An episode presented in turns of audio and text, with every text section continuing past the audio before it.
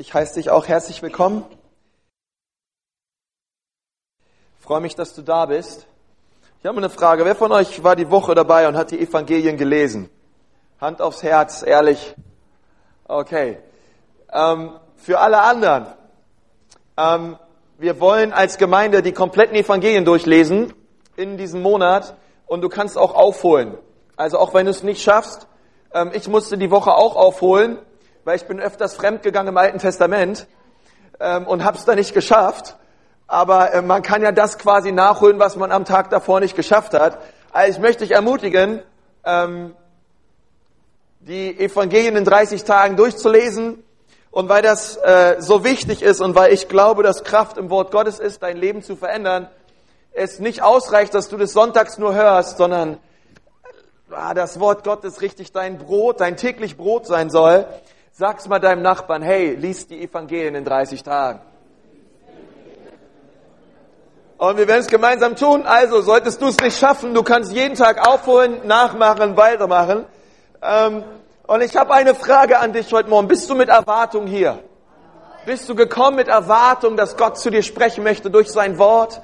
Dass er etwas tun möchte in deinem Leben? Ich weiß, das Wetter ist ein bisschen triest und äh, es regnet und so weiter und man hätte seelisch, emotional viel Grund dafür, irgendwie zu sagen, na gut, ich bleib noch im Bett liegen.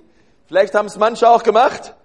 Ähm, aber es ist gut, ins Haus Gottes zu kommen am Sonntag und zu sagen, Gott, du bist mir der Allerwichtigste. Gerade dann, wenn ich mich emotional nicht auf der Höhe, erst dann komme ich erst recht. Erst dann, wenn es mir nicht gut geht, erst dann komme ich ins Haus Gottes.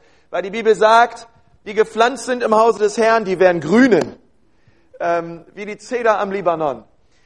Und ähm, das erwarte ich heute. Ich hätte auch viel Grund gehabt, schlechtes Wetter, meine Frau ist nicht da, äh, äh, aber ich freue mich hier zu sein.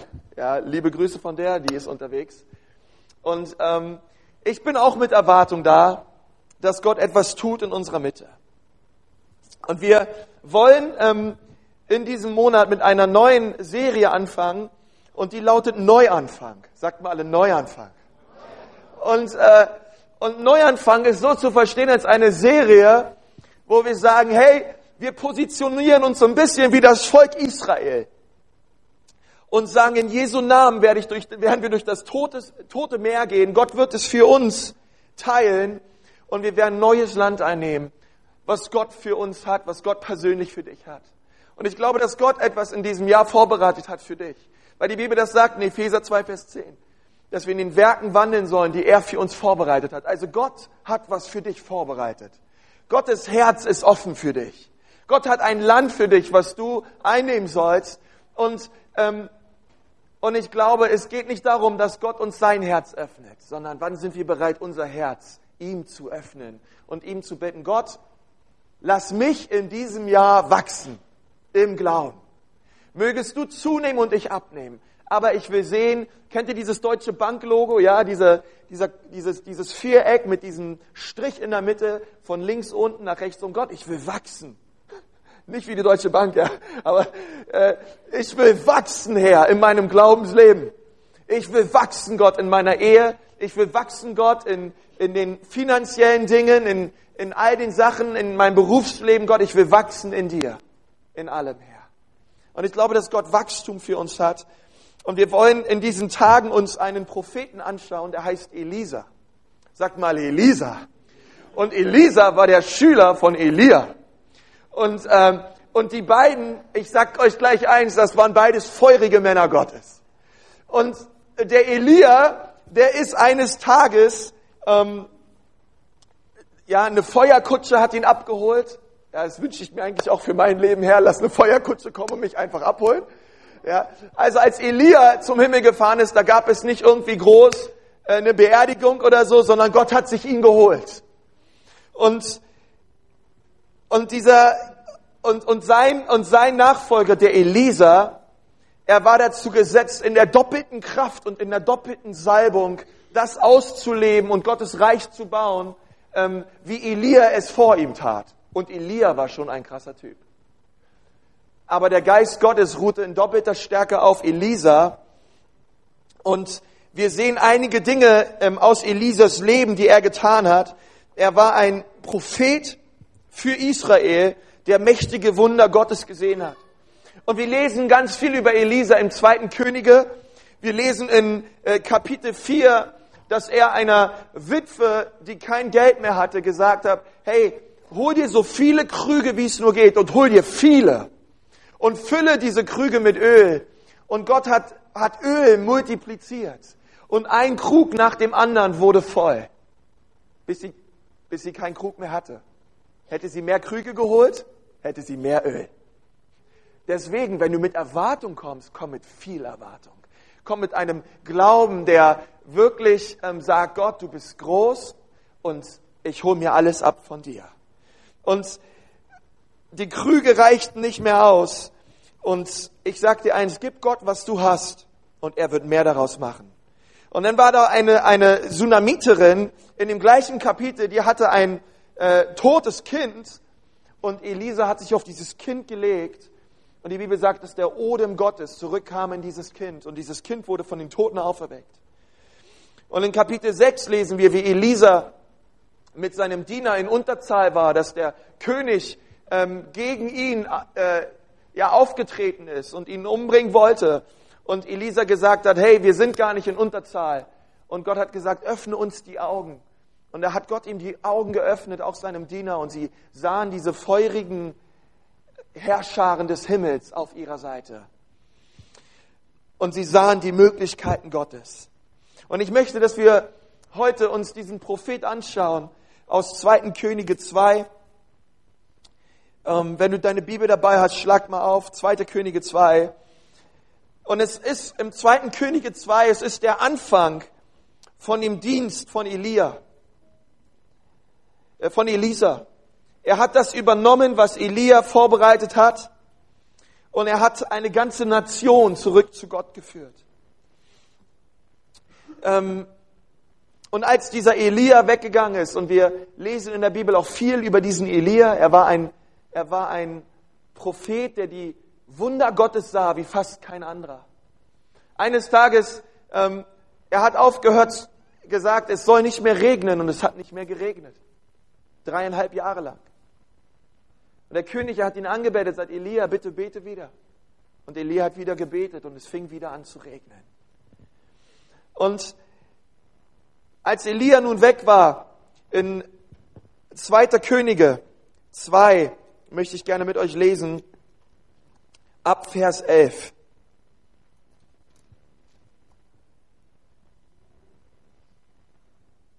Dort steht, und es geschah, während sie singen, äh, während sie gingen, und im Gehen redeten. Siehe, ein Wagen von Feuer und Pferde von Feuer, die sie beide voneinander trennten. Und Elia fuhr im Sturmwind auf zum Himmel. Und Elia sah es und schrie, mein Vater, mein Vater, Wagen Israels und seine Reiter. Und er sah ihn nicht mehr.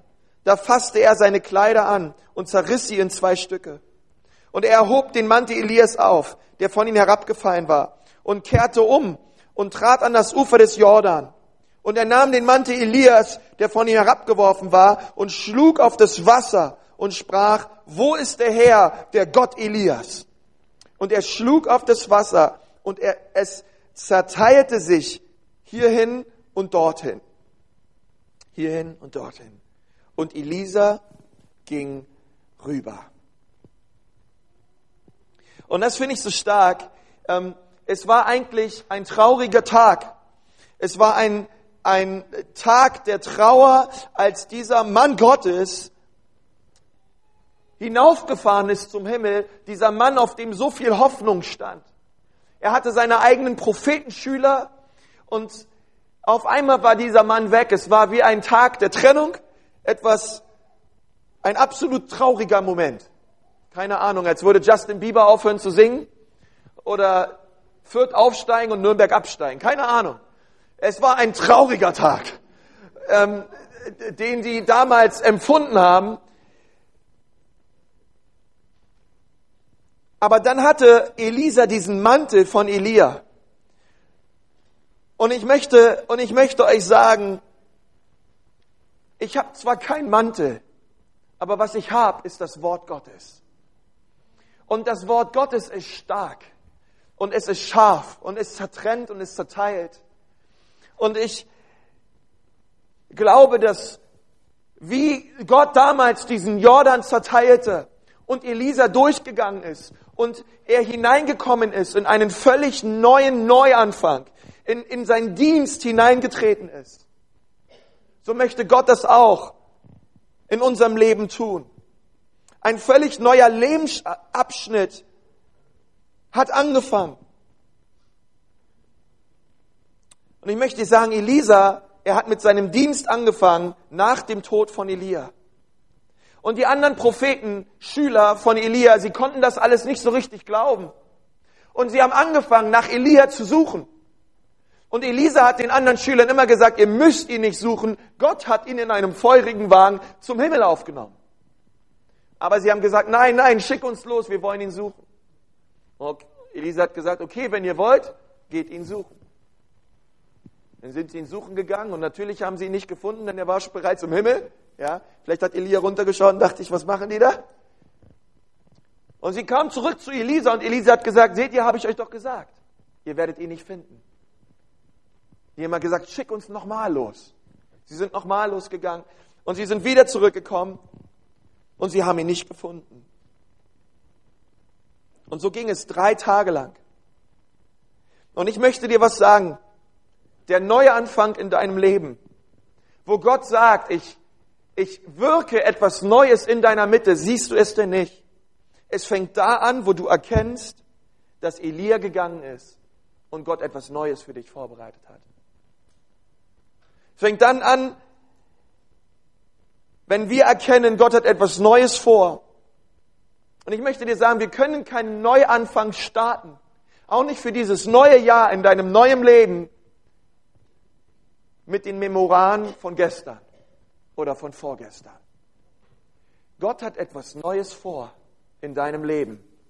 Und er nimmt keine Suppe von gestern und wärmt sie neu auf und setzt sie dir vor, sondern Gott hat etwas völlig Frisches und Neues in diesem Jahr vorbereitet für dein Glaubensleben. Glaubst du das? Und das mussten die Propheten erkennen. Elia war gegangen. Er ist nicht mehr da. Nun, er teilte das Wasser und er machte sich neu auf, um das zu erleben und das zu sehen, was der Herr für Elisa vorbereitet hat. Und die erste Aufgabe, mit der Elisa zu tun hatte, war, dass der König aus dem Norden von Israel und der König aus dem Süden, aus dem Südreich, aus Juda, ähm, eine Nation angreifen wollten, und zwar die Moabiter. Und sie dachten sich, Israel und Juda dachte sich, wir schließen uns noch zusammen mit dem König von Edom. Und wir werden gegen die Moabiter kämpfen und gegen sie angehen. Nun, da war Joram und da war Josaphat und da war der König von Edom und sie sind mit ihren Heerscharen zum Krieg ausgezogen gegen die Moabiter. Und sie sind lange durch die Wüste gereist, sagt die Bibel, über 100 Kilometer per Fuß mit Soldaten, um diese Nation zu besiegen. Das Problem war, sie hatten nicht genug Wasser mit in die Wüste genommen. Und das ist wirklich ein Problem. Ich meine, die Rüstung damals, die war noch ein bisschen schwerer als heute. Und du weißt, du machst dich auf den Weg durch die Wüste und sie haben zu wenig Wasser mitgenommen. Obwohl sie gute Krieger waren, mussten sie eins feststellen, es hat lange nicht geregnet und wir haben kein Wasser mehr. Und sie brauchten ein Wunder. Und als die Krieger in der Wüste festgestellt hatten und auch die Könige, dass sie ein Wunder brauchen, weil sie verrecken in der Wüste und sie werden so niemals gegen die Moabiter gewinnen, dann haben sie angefangen, Elisa zu rufen. Nun, ich möchte mit uns heute über diese Geschichte sprechen. Wir werden sie gleich nochmal zusammen lesen, aber ich möchte vier Punkte mit uns teilen. Heute Morgen. Und der erste Punkt lautet, nur Gott kann es regnen lassen. Sag mal deinem Nachbarn, nur Gott kann es regnen lassen.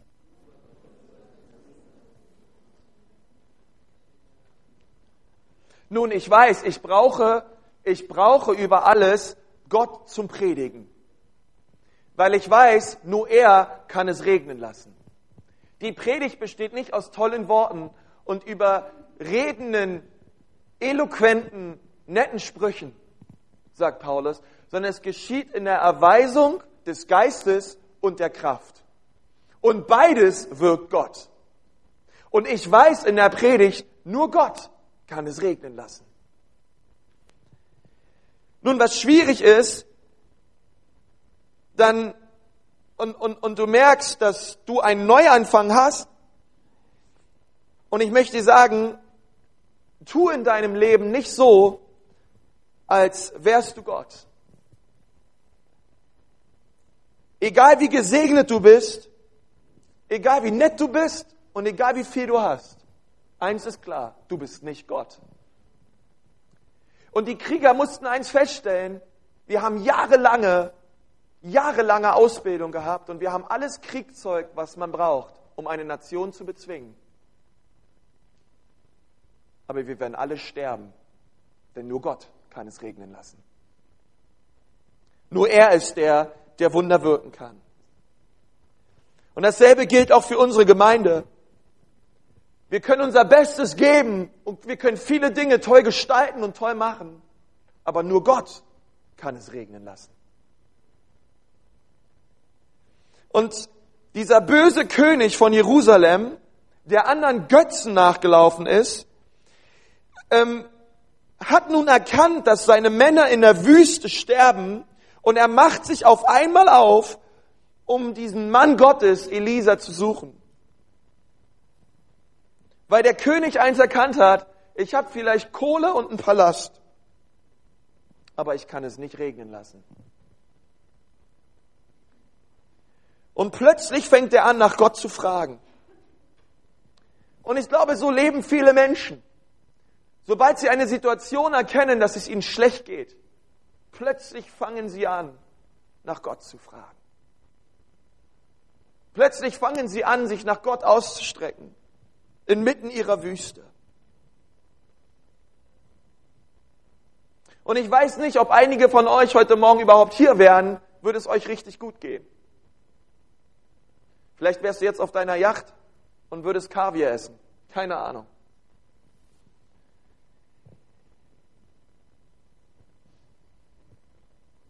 Aber ein Neuanfang geschieht, wenn du in einer Situation bist, wo du anfängst zu schreien und weißt, Gott, ich brauche Regen in meinem Leben.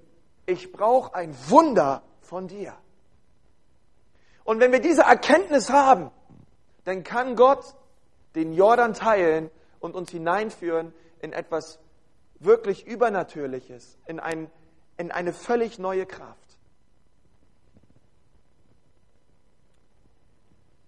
Und Elisa, er ging ganz empört zu dem König und er hat gesagt, jetzt wo es dir schlecht geht, willst du, dass ich dir helfe? Lass uns das mal gemeinsam lesen in 2. Könige 3, ab Vers 13.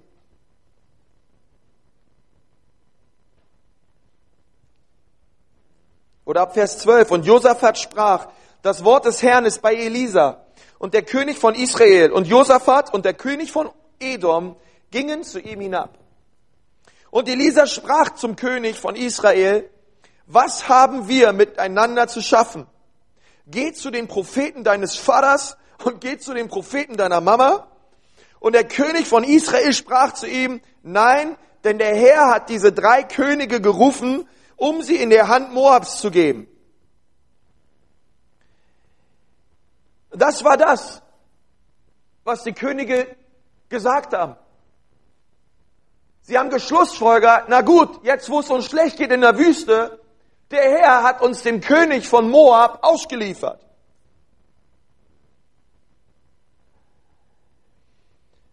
Dabei ist es überhaupt nicht das, was Gott gesagt hat.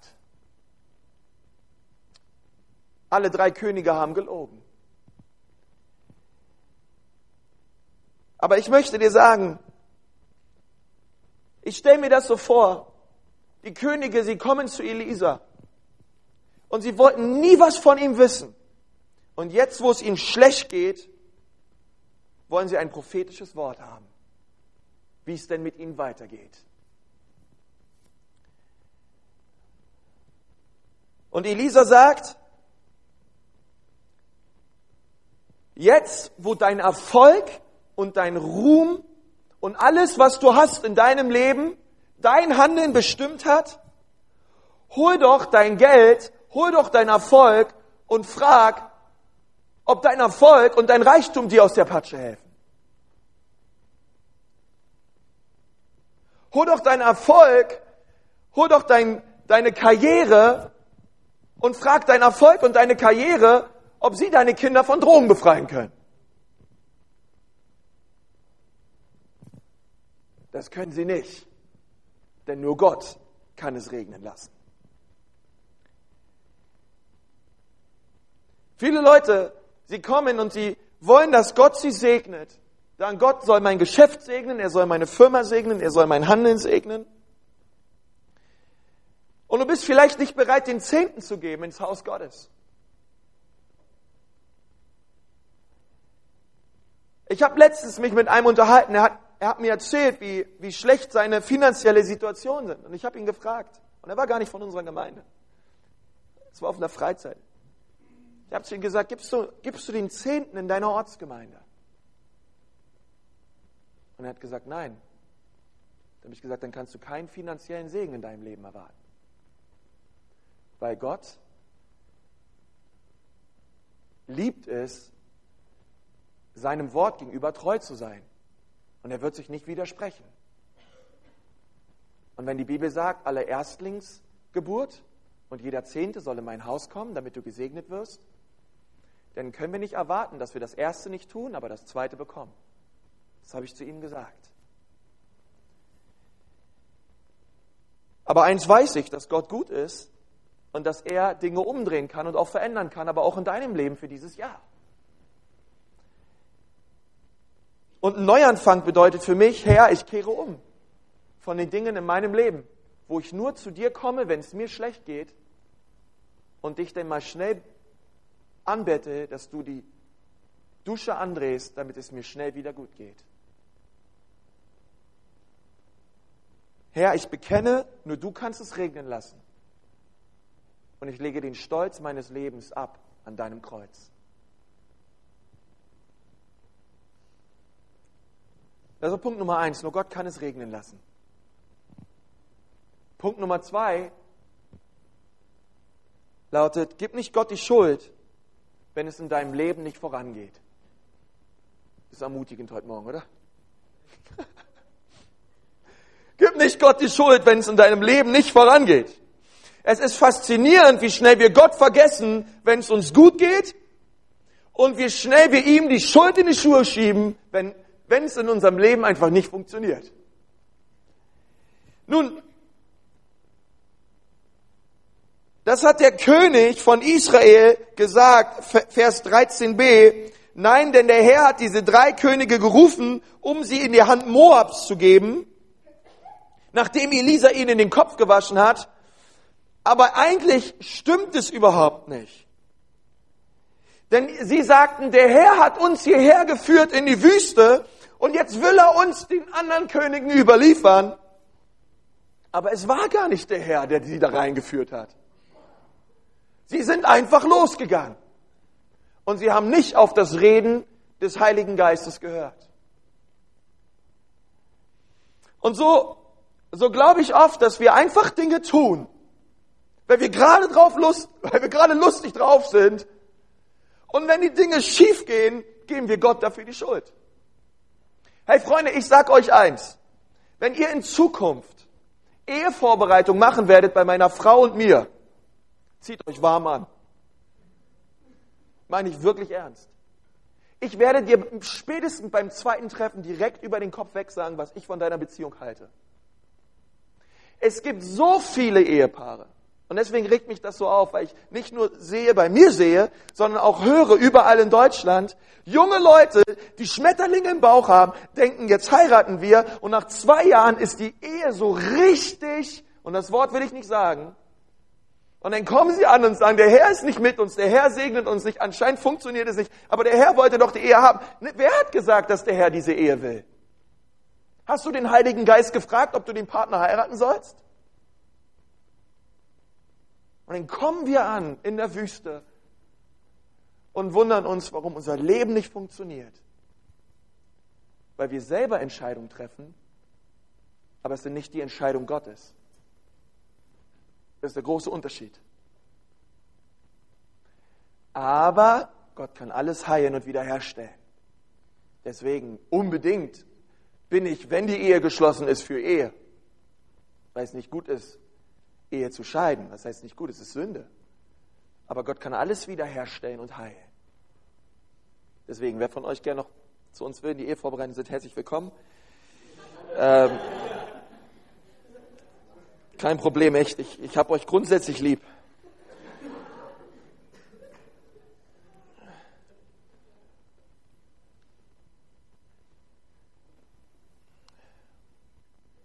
Und ich möchte nicht sagen, dass alles, was dir Schlechtes widerfährt in deinem Leben, ursprünglich dein Ungehorsam ist.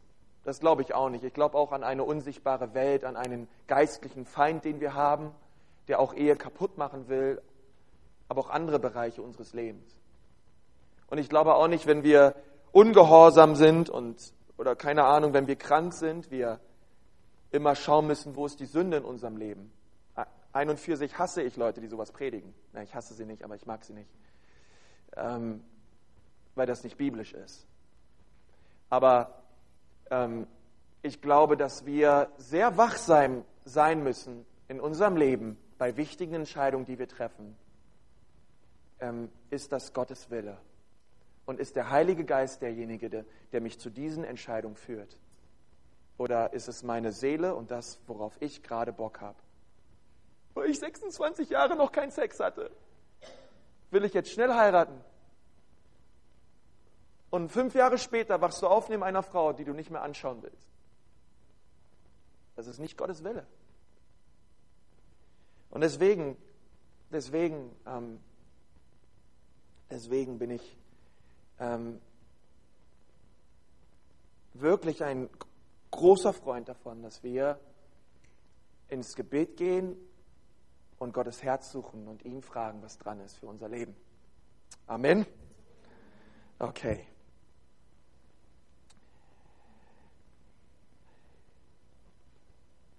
Du wirst nie mit einem frischen Neuanfang in deinem Glaubensleben Du wirst ihn nie haben, wenn du immer nur fragst, Gott, warum? Sondern du musst anfangen zu fragen, Gott, was kann ich als nächstes tun, was auf deinem Herzen ist? Gott, was kann ich als nächstes tun? Hätten die Könige das vorher gefragt, wären sie nicht in der Wüste gelandet und hätten Gott die ganze Schuld gegeben. Nun, der König sagt, okay, ich kann es nicht regnen lassen und ich höre auf, da Gott führt zu tadeln. Und jetzt sagt äh, äh, Elisa, eines der absoluten Lieblingsverse in der ganzen Bibel von mir, da sprach Elisa, so wahr der Herr, der Herrscher am lebt, im Vers 14, vor dessen Angesicht ich stehe, wenn ich nicht auf die Person Josaphat, des Königs von Juda, Rücksicht nehme, so würde ich dich nicht anblicken noch dich ansehen. Nun, das ist, äh, das ist ein starker Vers.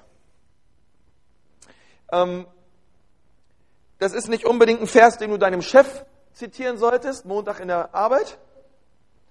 Ähm, aber dieser Vers, der symbolisiert für mich das Herz Elisas. Denn es zeigt, ich sag dir nicht, was du gern hören willst sondern ich sage dir, was der Herr sagt. Denn das, was ich sage, das interessiert doch nicht.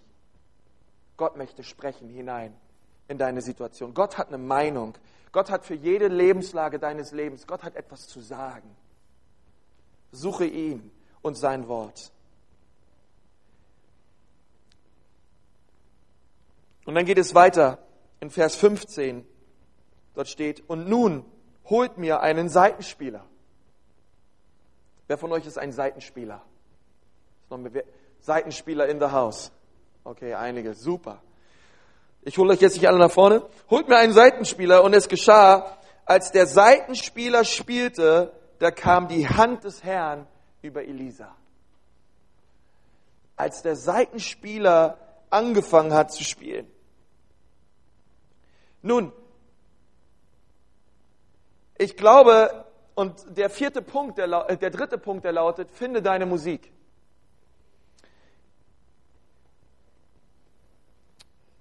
Musik ist ja etwas Natürliches, aber ähm, es kann etwas Übernatürliches vermitteln und eine Atmosphäre schaffen, in der Gott zu uns spricht.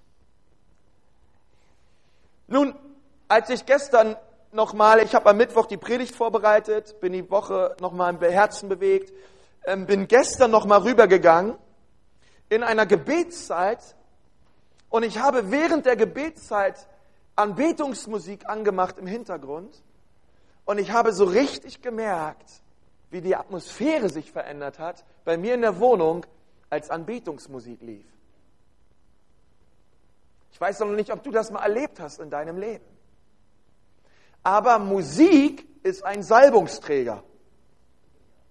Ähm, deswegen sagt Elisa, hol mir einen Seitenspieler. Und als der Seitenspieler da war, kam die Hand des Herrn über ihn. Warum sagt er das?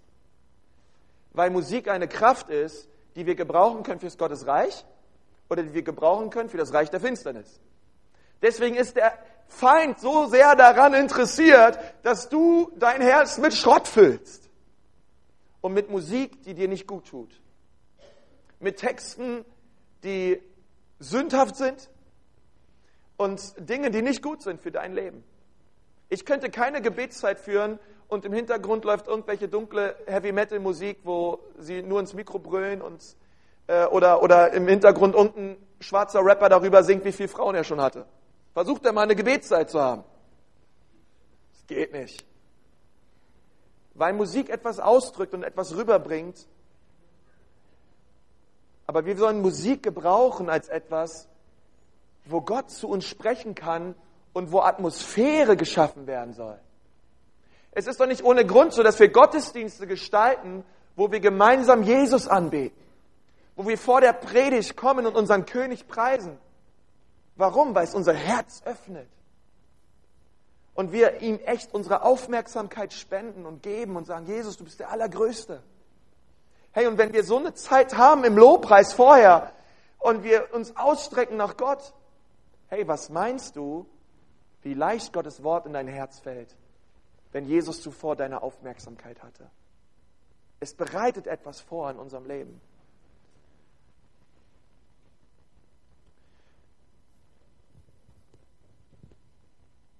Und ich glaube, dass es gut ist, sein Herz zu füllen mit Anbetungsmusik und mit Lobpreismusik.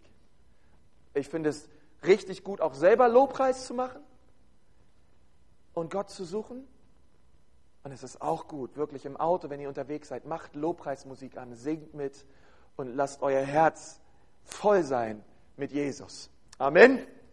Okay. Ähm, und ich glaube, das ist ich meine, Musik, das ist etwas Natürliches. Der Seitenspieler auch, der musste nicht vom Himmel fallen für Elisa, sondern der war da. Und ich glaube, manchmal äh, müssen wir wirklich einfach die natürlichen Dinge tun. Ähm, ich sage doch auch öfters auf Freizeiten oder wenn, wenn Leute zu mir kommen und sagen, sie sind völlig schlaff und kaputt, ne, da sage ich nicht, ey, du musst erst mal fünf Stunden mehr ins Gebet gehen, lass dich vom Herrn neu kräftigen und stärken, sondern manchmal ist es einfach mal dran, sich hinzulegen und zu schlafen und Schlaf aufzuholen und nachzuholen. Manchmal ist es einfach dran, auch mal den Körper auszuruhen und ähm, einfach etwas Natürliches zu tun. Wenn Leute zu mir, wenn, wenn Leute kommen und sagen, ey, ich fühle mich unwohl in meiner Haut und äh, ich bin so träge und so schlaff und man fragt, ja, machst du ein bisschen Sport, machst du Fitness oder isst du von morgens bis abends nur McDonalds? Und ich sage, du wirst dich schlecht fühlen, wenn du von morgens bis abends nur McDonalds isst, Döner isst und dich davon ernährst. Dein Körper ist ein Tempel des Heiligen Geistes. Und dementsprechend sollten wir auch damit umgehen. Und da kommt schon so viel vitale Kraft allein von den natürlichen Dingen, die wir zu uns nehmen und die wir tun. Aber es gibt manche Leute, die sind so himmlisch unterwegs, dass sie auf der Erde zu nichts zu gebrauchen sind. Und ich, ich, ich meine das ernst. Und ich, und ich, und ich glaube, und ich glaube, manchmal ist es einfach gut zu sagen, Herr Jesus, hier bin ich. Ähm, ich finde meine Musik und ich werde dich preisen. Punkt Nummer vier.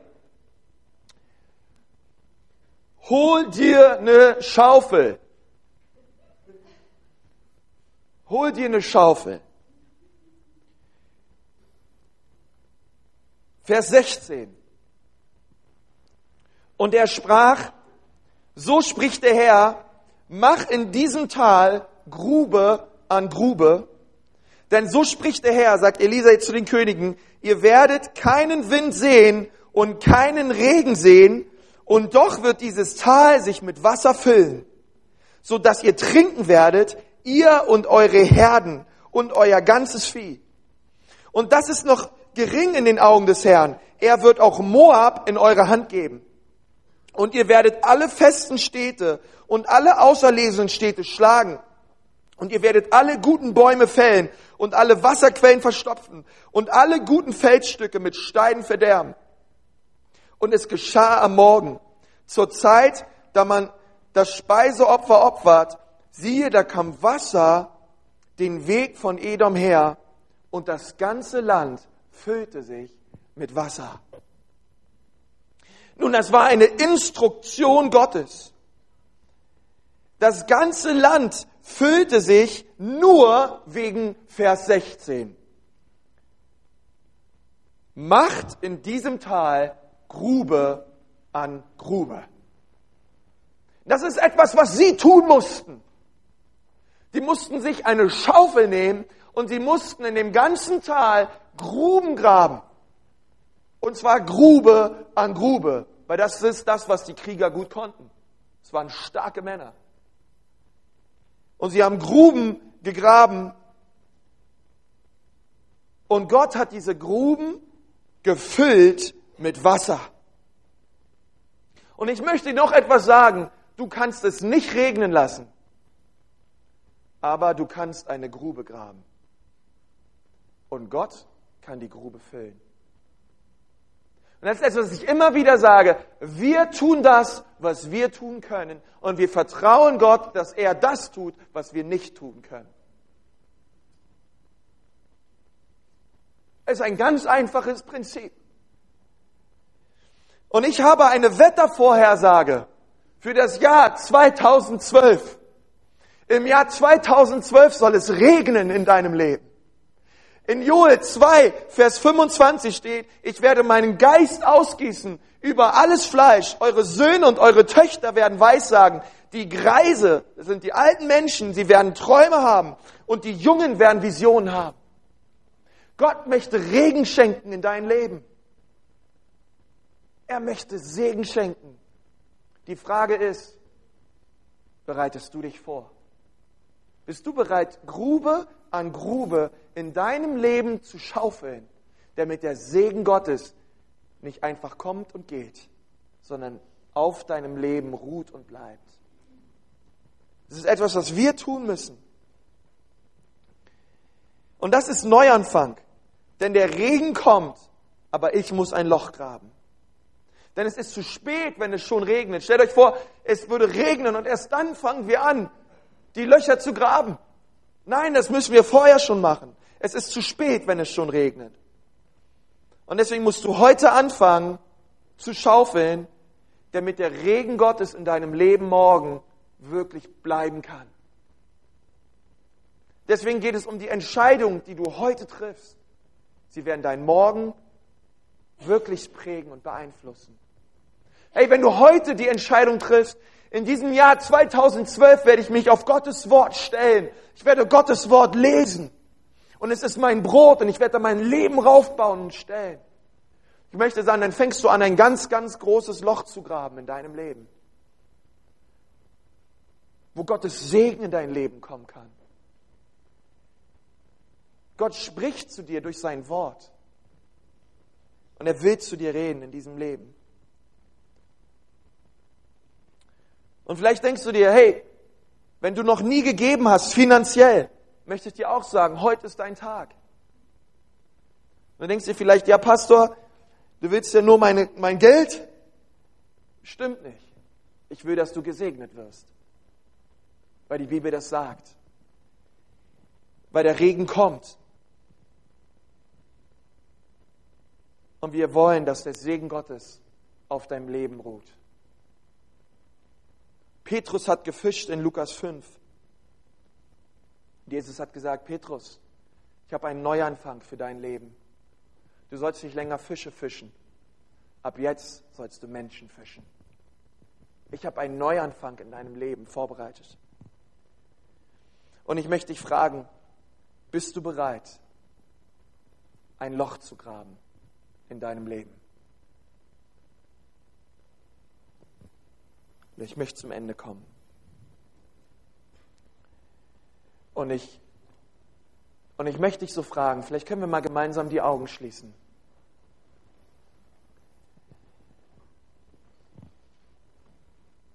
Ich glaube, dass Gott möchte, dass du heute Abend, äh, dass du heute Morgen ähm, eine Schaufel in die Hand nimmst und du sagst, ja Gott, in diesem Jahr heute, ich will ein Loch graben, Herr, in meinem Leben. Gott, ich will mich vorbereiten auf dieses Jahr 2012, weil du möchtest den Regen schenken, Herr. Und ich möchte, dass der Regen Gottes bleibt in meinem Leben. Und ich möchte, dass Jesus mein Herr ist. Und ich möchte, dass seine Segnung auf meinem Leben wirklich in Kraft ruhen, dass seine Gunst auf meinem Leben ist. Und ich glaube, dass Gott heute mit dir anfangen will und zu dir sprechen möchte und sagen, das ist dein Moment, wirklich die Schaufel in die Hand zu nehmen. Du kannst es nicht regnen lassen in deinem Leben, aber ich kann es regnen lassen. Kehre um von deinen Sünden. Kehre um von der Schuld in deinem Leben, mein Kind komm zu mir. Und ich möchte neue Segnung schenken hinein in deinem Leben. Mehr, mehr als du jemals erträumt und gehofft hättest. Denn ich bin dein Gott. Und ich möchte dich berühren. Ich möchte dich berühren.